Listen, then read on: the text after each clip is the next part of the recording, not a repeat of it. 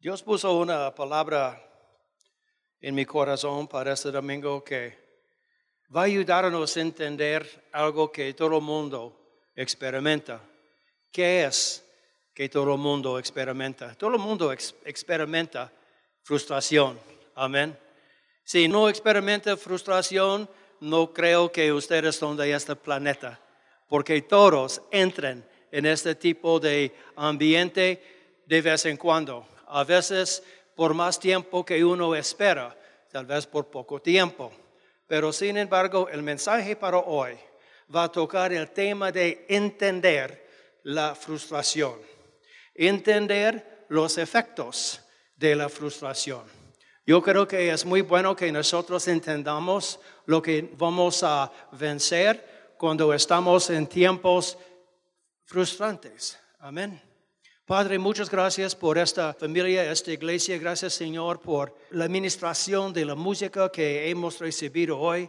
Gracias, Señor, por canciones ungidas, frescas. Canciones, Señor, que tu Espíritu Santo usa para nuestra edificación. Padre, yo estoy pidiendo que tú pongas tu Espíritu Santo en mi boca, que tú pongas tu unción en mi corazón que esta palabra que vino de ti empiece a ministrarnos, porque necesitamos entender cómo vencer la frustración que todo el mundo experimenta. Padre, yo oro que esta congregación recibe lo que has preparado para cada uno y Señor, que en este momento vamos a seguir jalando, jalando las riquezas de tu espíritu. Y el pueblo dice, amén. Yo quiero decirles, y no es nada eh, nuevo, o no es un misterio, o no es nada escondido, pero la frustración puede ser pasajera, la frustración puede ser continua, y si es prolongada, es cierto que hará que la persona sea vulnerable a tomar malas decisiones. Puede ser que cuando uno está caminando o viviendo temporadas, tal vez prolongadas, de frustración en su vida, puede tomar malas decisiones, puede lastimar a otras personas. También la persona puede ser vulnerable a amargarse y también a dejar su destino divino. Este es el lugar donde Dios le ha puesto. Amén. Cada ser humano puede identificarse con momentos y temporadas de frustración. ¿Es cierto o solamente es el pastor? Todo el mundo sufre, todo el mundo entra, todo el mundo experimenta, como estoy diciendo, momentos o tal vez semanas, tal vez años de frustración en una sola cosa. Y Dios quiere enseñarnos cómo podemos manejar la frustración. Dios quiere enseñarnos cómo podemos vencer la frustración.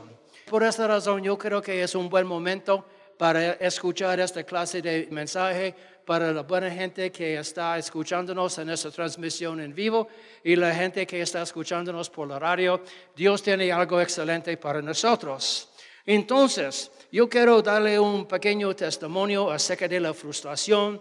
El último comentario que yo hice cuando la frustración es prolongada, es cierto que a veces la gente empieza a regresar a la vida que tenía para buscar consuelo.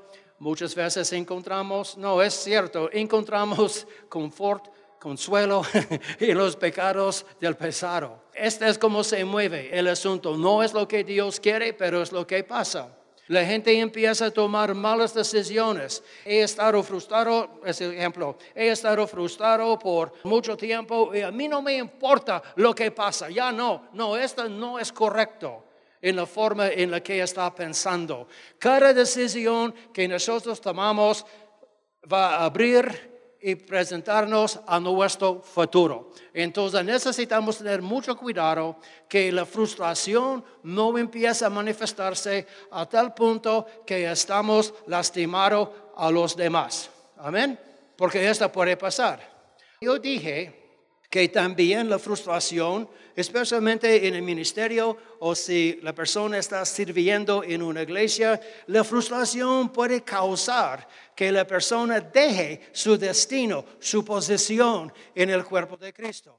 La frustración hace cosas extrañas, cosas que va a dañarnos en el futuro. Yo tengo un pequeño testimonio, es mi testimonio. En lo personal, hace 10 años, tal vez un poco más, entró en mí un odio severo por el tráfico. yo sé que hay mucho tráfico aquí, yo sé que todos se frustran en el tráfico, yo sé que no hay espacio, yo sé que no hay parqueo, yo sé que es muy difícil movernos dentro de la ciudad. Pero hay gente que puede aguantar sin problema, yo no. Entonces hace 10 años entró en mí un odio, un odio, una frustración, una frustración por el tráfico, seguido de una frustración continua que yo no podía vencer. Hasta el día de hoy yo no puedo vencer, hermanos, este tráfico. Y diez años antes el tráfico no fue como es ahora. Ahora es peor. Amén. Durante ese tiempo, estoy hablando cinco, diez años o más, durante este tiempo en particular, llegó el momento en que iba a dejar a Guatemala. Ahí es donde uno puede frustrarse tanto que no puede aguantar, no puede vencer, no puede seguir adelante, no puede ir atrás. Entonces la única cosa que uno puede hacer es abandonar todo y buscar un lugar de paz. Yo decidí por el tráfico, nada vale la pena, que yo iba a dejar el ministerio, mi destino divino mi destino divino.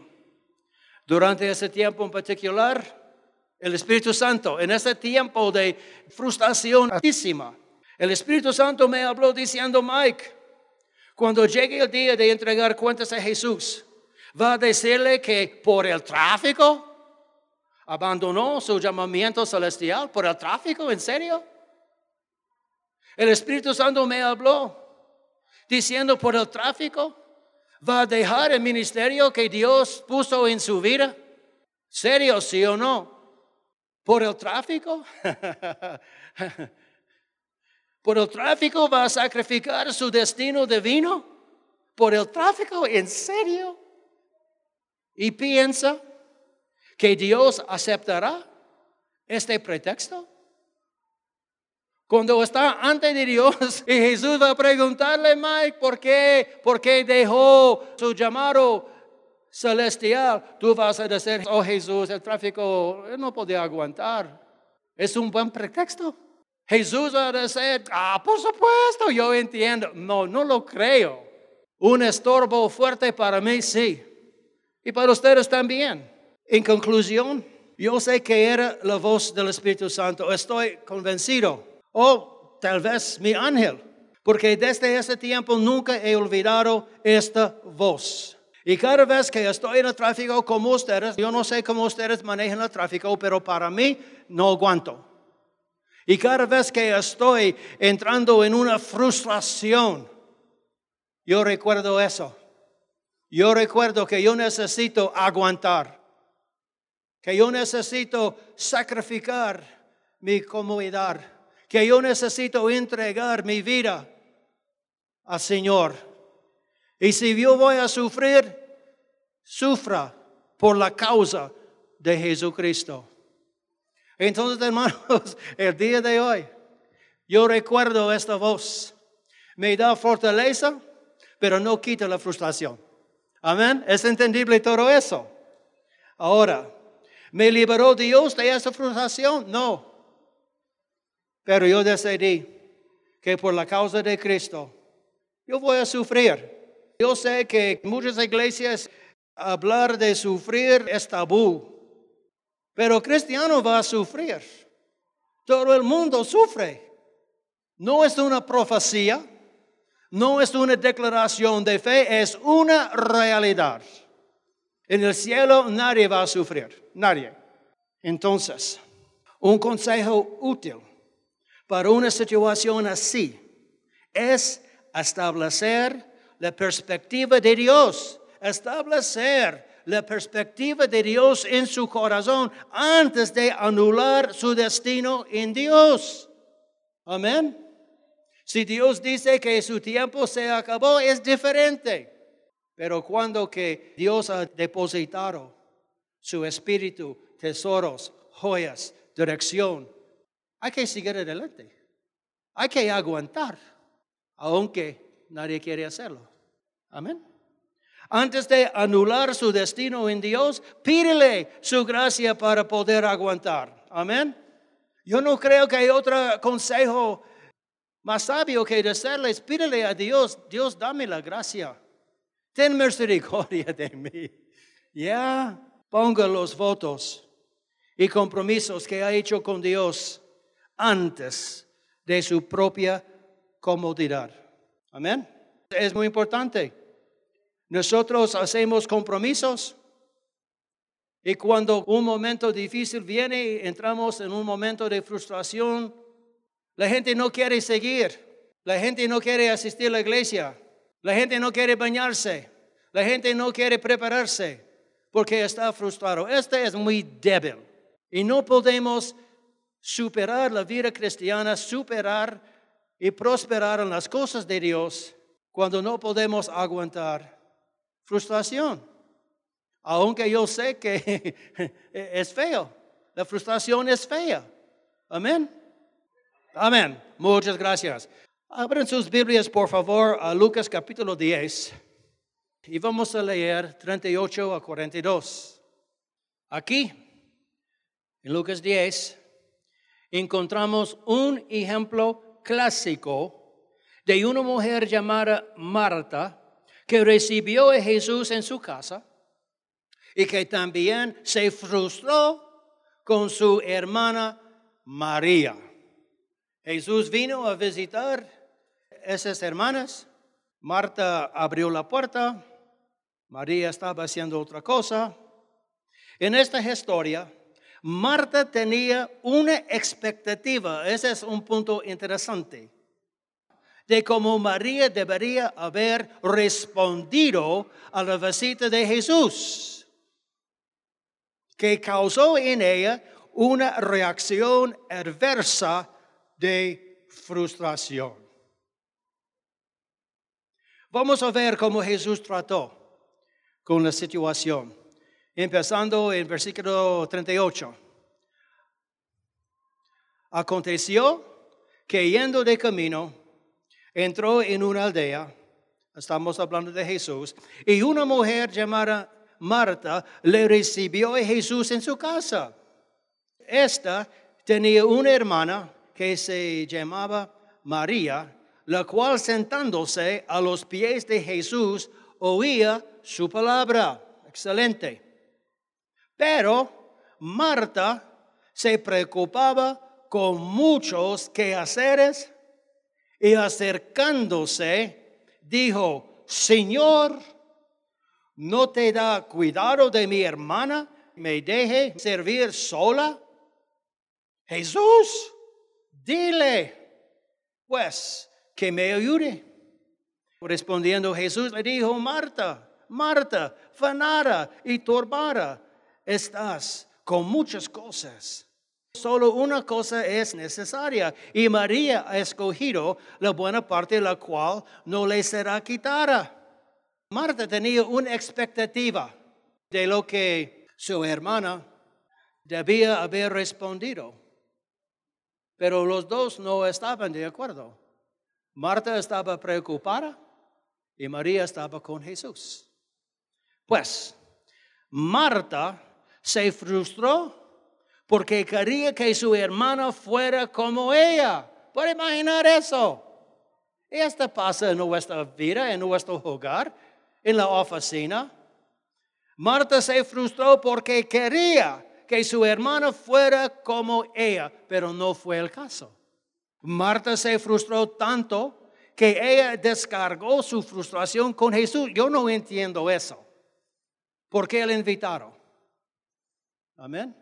Es como nosotros recibimos a Álvaro y su esposa en nuestra casa y no me gusta como mi esposa está manejando el asunto y yo empiezo a quejarme con Álvaro. ¿Extraño? Un poco, sí. Un poco, sí. Es extraño. Entonces, ella descargó su frustración con Jesús, su invitado, en vez de hacerlo con María. ¿Cómo trató Jesús esa situación? Jesús, en versículos 41 y 42, Jesús corrigió a Marta. Marta no está pensando bien. Esto no es como se mueven las cosas.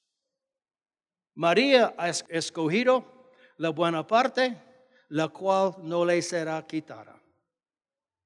Entonces el error cayó sobre quién? Sobre Marta. Amén. Porque ella tenía una expectativa que María debe haber respondido como ella. Y muchas veces eso es lo que causa roces y conflictos en la casa. O yo espero que hace de esta forma. O yo tengo mi forma. Pero no, mi forma es mejor. ¿O como lo sabe? Esto puede causar conflictos, ¿sí o no? No todo el mundo va a pensar como usted y no todo el mundo va a pensar como yo. Pero tenemos que encontrar la balance en el asunto. Amén. Gracias. Bueno, ahora, Jesús corrigió a Marta. No sé si Marta se calmó, no sé. No sé si Marta se sintió defraudada por Jesús o si tuvo la madurez de aguantar la corrección y aprender una lección. Yo no sé exactamente, la Biblia no dice lo que pasó después de este momento en la casa con un invitado. Algunas de las causas básicas de frustrarse puede ser lo siguiente. Una oración sin respuesta. Ha orado, está confiando en Dios por una cosa, la respuesta no viene y empieza a frustrarse. ¿Dónde está Dios? Y por supuesto el diablo está hablando, diciendo, Dios no va a contestar. Y empieza a creer lo que la voz ajena le dice. Puede ser falta de finanzas. Es una causa de mucha frustración. Ser víctima de la irresponsabilidad de otras personas puede ser la causa. Por la irresponsabilidad de otras personas. Ahora tiene que hacer su trabajo. Tiene que componer lo que fue perdido. Esto va a causar frustración. Una enfermedad prolongada. No poder encontrar trabajo. Yo sé que es muy difícil encontrar trabajo. Tal vez la parte más fuerte no es entregar su solicitud, sino luchar en el tráfico, buscar parqueo, buscar el lugar. Amén. Dios tiene trabajos para ustedes si está buscando trabajo. Amén. Amén. Puede ser que tiene insomnia en la noche. No puede dormir en la noche. Es muy frustrante. Sus ojos se abren a las 3 de la mañana y está luchando para volver a dormir. Amén. Requiere más energía dormir de nuevo que levantarse. Pero el resto del día, después de estar ah, despierto, a las tres, su cuerpo no aguanta. ¿Es cierto? Insomnio puede causar mucha frustración en una persona o personas. Tener problemas con sus hijos, sus papás, tener problemas con sus estudios puede causar frustración, su matrimonio, una situación fuera de su control, no tiene nada que ver con usted, pero está encima. Tal vez sus suegros es la fuente de su frustración. Sus yernos o nueras, puede ser. Amén. Siempre hay una razón y, y, es muy entendible que hay miles de causas, miles de causas. Yo les digo que Dios le dé las soluciones de cada causa. Amén. Que Dios le hable, que Dios ponga en su mover, en su manera de manejar la vida, lo que necesita para vencer. Amén. Ahora bien, espiritualmente, El diablo usa su frustración para robar su gozo, su fuerza, su sueño y su paz. El diablo usa su frustración para robar su gozo, su fuerza, su energía, su paz. También para debilitar su confianza en Dios y en una promesa. El Dios usa lo que Él pueda para quitar de su vida la bendición del Señor, la paz de Dios. El diablo usa su frustración para lastimar a otras personas y destruir relaciones. Cada uno tiene un temperamento diferente. Hay gente muy tranquila, hay gente no, muy tranquila. Hay gente muy exigente, hay gente que no puede entender qué es la prisa. El diablo usa su frustración para destruirle del plan de Dios para su vida. Yo sé que ya le he mencionado algunos de esos efectos de vivir frustrado, pero estamos aprendiendo. ¿Cómo se puede atravesar una temporada de frustración? ¿Cómo se puede atravesar una temporada de frustración si su frustración involucra a otra persona o un tipo de relación? Si puede hablar, la respuesta que tengo aquí, si puede hablar con la persona que está frustrándole, hágalo en el espíritu de amor, no con enojo, con el espíritu de amor. Háblale con el motivo de restaurar. Amén. Nunca es bueno tener una conversación cuando está molesta, enojado, frustrado, porque eso va a causar daño.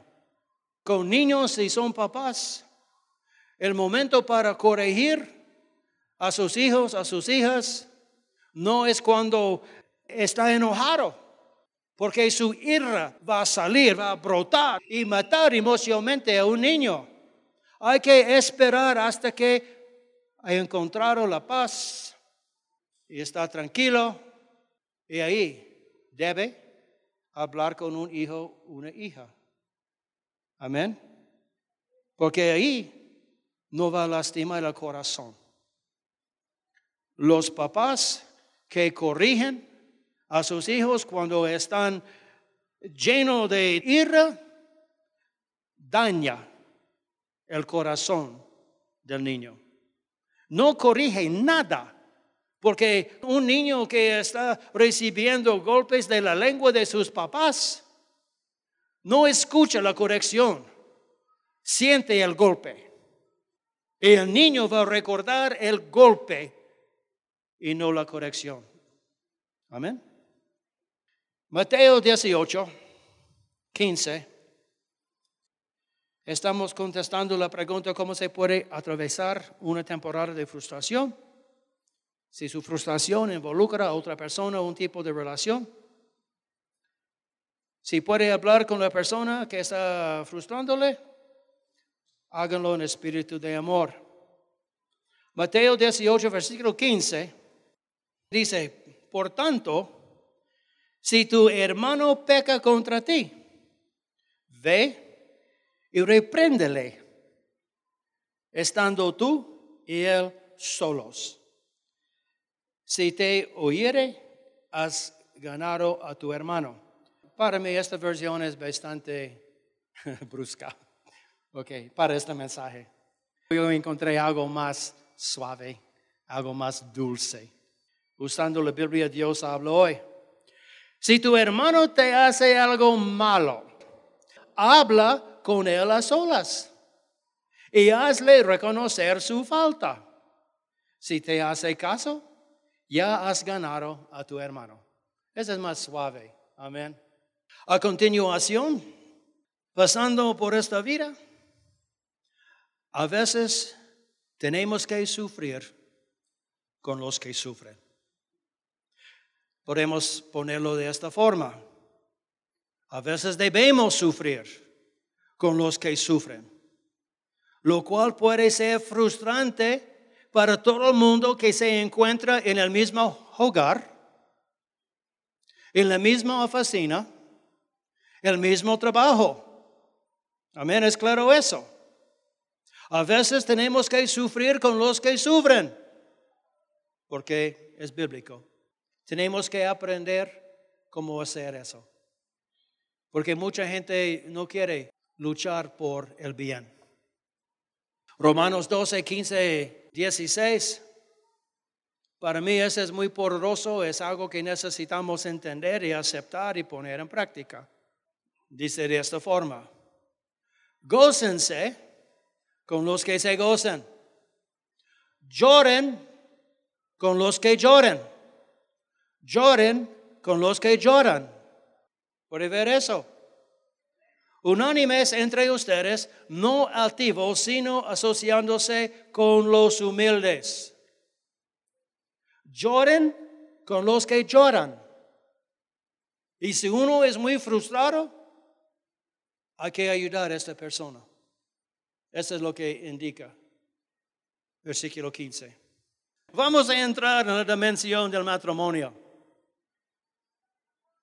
No, yo sé que no todos aquí son casados. Hay solteros que un día van a casarse. Yo entiendo el asunto. Entramos en la dimensión del matrimonio. Cónyuges, hay situaciones frustrantes que entren en su unión que no pidieron. Hay situaciones frustrantes que entran en su relación que no pidieron aparecieron de la nada que pueden afectar a uno más que al otro. ¿Ya? Diciendo uno va a ser más frustrado que el otro. ¿Qué debemos hacer? La pareja necesita trabajar en equipo para no solo uno de ustedes lleve la carga de frustración a solas. Alguien en la relación está muy frustrada. No estoy diciendo es su turno para imitar la frustración. Estoy diciendo que necesitamos entender lo que está pasando y tratar de suavizar o ayudar o hacer algo para quitar la intensidad del momento. La pareja necesita trabajar en equipo para no solo uno de ustedes lleve la carga de frustración a solas. Es bíblico, como hemos aprendido Romanos 12, que llore con los que lloren. Llore con los que lloren. No es el momento para corregir a su pareja, aunque quiere. Amén. Es el momento para ejercitar el control propio. Mantengan su boca cerrada. No necesitamos echar más azúcar en el herida, en, en el asunto. Amén. Porque a veces nuestra ayuda trae más frustración. si yo vivo en este mundo, yo entiendo cómo se mueven las cosas. Es bíblico que llore con los que lloren. En matrimonio, por lo general, los tiempos de bien, riqueza, prosperidad no provocan una frustración. Normalmente que no. Sí puede, pero en este caso no. Los tiempos de bien, riqueza, prosperidad no provocan una frustración, pero los tiempos de mal, los tiempos de enfermedad, los tiempos de pobreza, adversidad, lo pueden y lo hacen. Amén. Casaros. ¿Hay casaros aquí? Hay casaros escuchándonos en la radio y por esta transmisión en vivo. Gracias. Casaros, recuerden sus votos.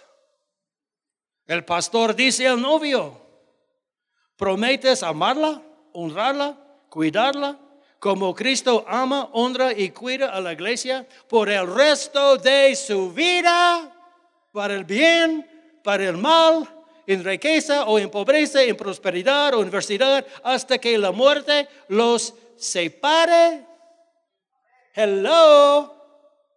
Yo recuerdo mis votos. Este martes vamos a celebrar 46, 47. Yo recuerdo mis votos. Mi esposa también. Vamos a apoyarnos. Vamos a seguir adelante. Vamos a echar la mano en tiempos buenos y tiempos malos, en tiempos de adversidad. No importa. Amén. Y el novio dice, sí, pastor, sí, Dios, lo prometo. Lo prometo. Tal vez es una palabra que no he esperado tampoco yo, pero ya está. Porque es parte, es una dimensión de la vida. Donde entra frustración. Amén. Hablemos acerca de la esposa de Job. En el mismo sentir, matrimonios.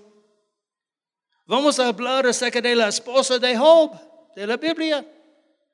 ¿Quién querría ser la esposa de Job durante sus aflicciones? Levanta la mano.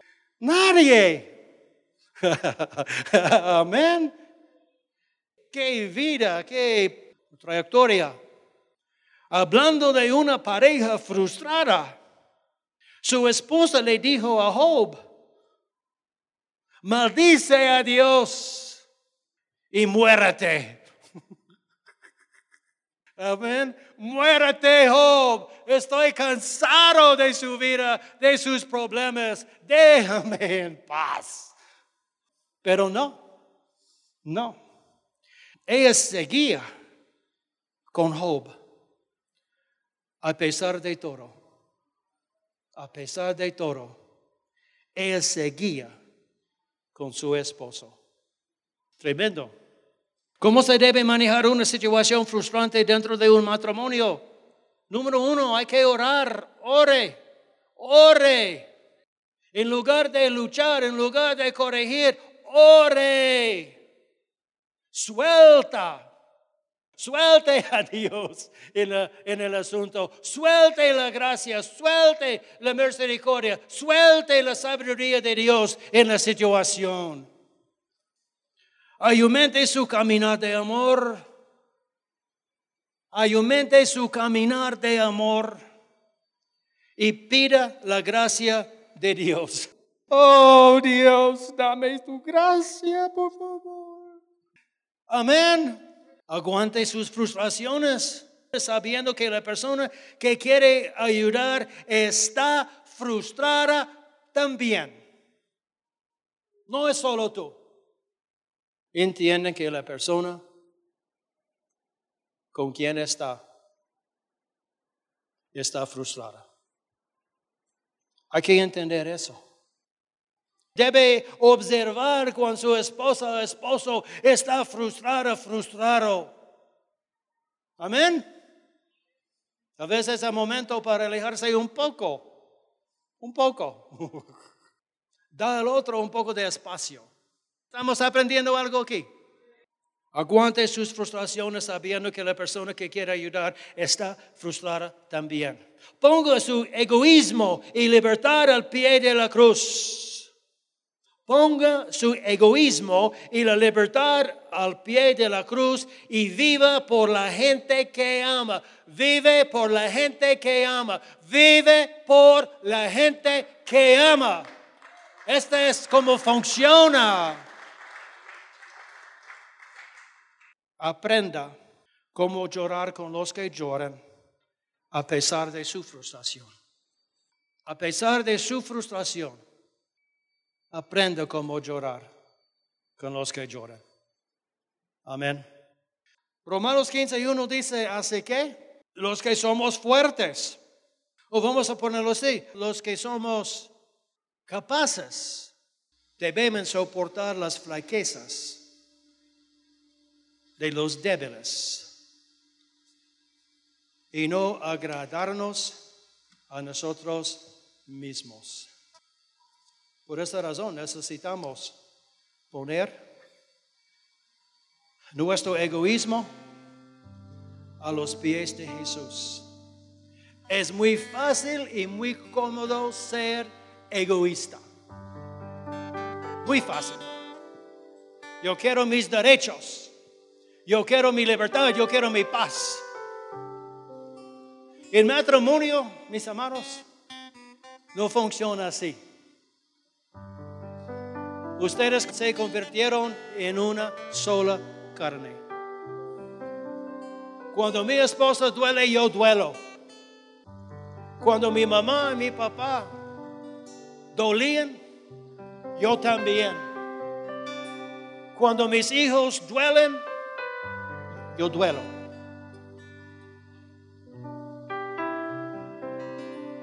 Cuando mis ovejas duelen,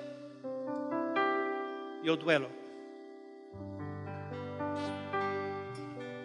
Pero tenemos que aprender cómo manejar esta dimensión de la vida. En conclusión, la frustración puede ser pasajera, puede ser, o prolongada. La frustración tiene su propia vida, su propia voz, y lamentablemente es una parte de la vida. Es una parte de la vida.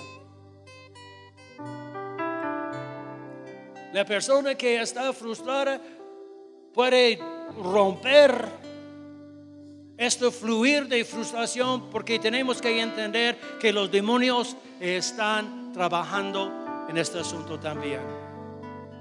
Una persona que es frustrada debe de ser en el nombre de Jesús. Yo ato, yo ato yo echo fuera esta frustración que quiere dominarme, que quiere consumirme. En el nombre de Jesús, yo no voy a vivir frustrada. Yo no voy a vivir con rencor en mi corazón. Fuera en el nombre de Jesús. Dígame, fuera, fuera, fuera. En el nombre de Jesús. Ahora, usted está en control. Usted está en control.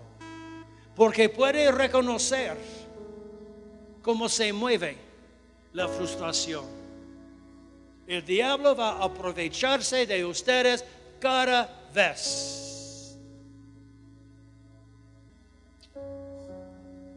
El último consejo que tengo es que tenemos que aprender cómo entender la frustración y cómo manejarla o ella nos va a manejar a nosotros y destruirnos. Padre, en esta mañana aprendimos algo que es muy común para cada ser humano. Pero ahora que nosotros entendemos cómo se mueve la frustración, yo creo que podemos manejarla mejor, con inteligencia, con educación.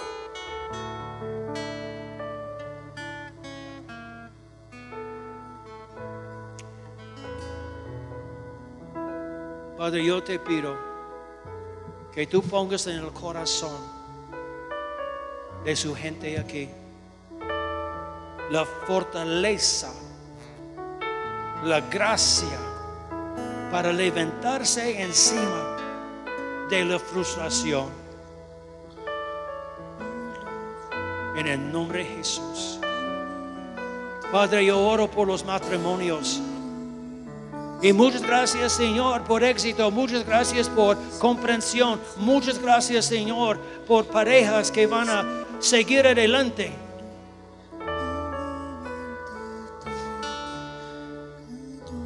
Que va a perdonar, que va a apoyar, que va a soportar las flaquezas de los débiles dentro del matrimonio. Padre, yo suelto la bendición, la fortaleza, la visión para atacar la frustración en equipo. Padre, yo bendigo a las parejas, los casados, Y Señor, yo sé, aparte de los casados, hay otra gente escuchando esta palabra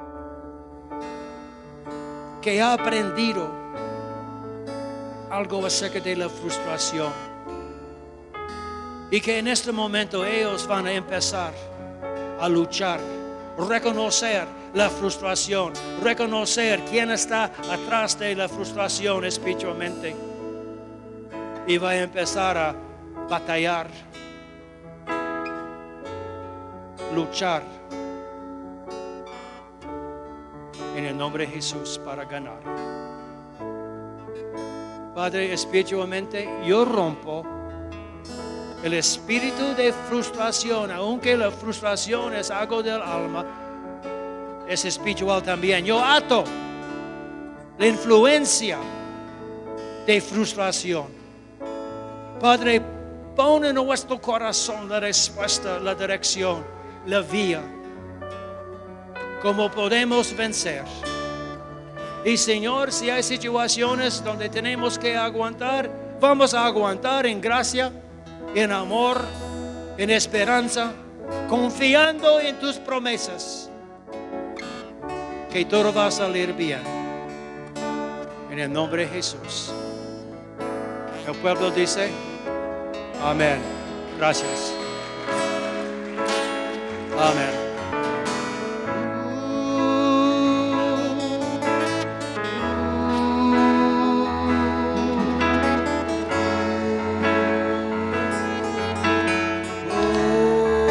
Cierren sus ojos.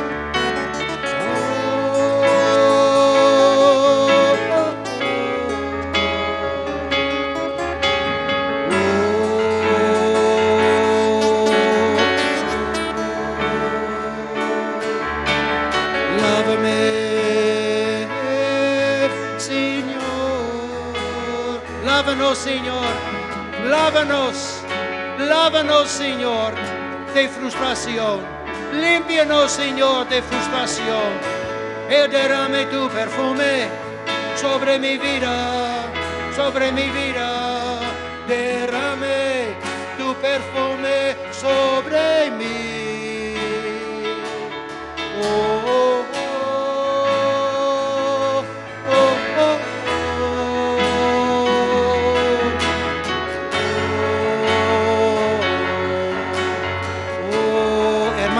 reciben la limpieza, recibe la limpieza de su frustración en el nombre de Jesús.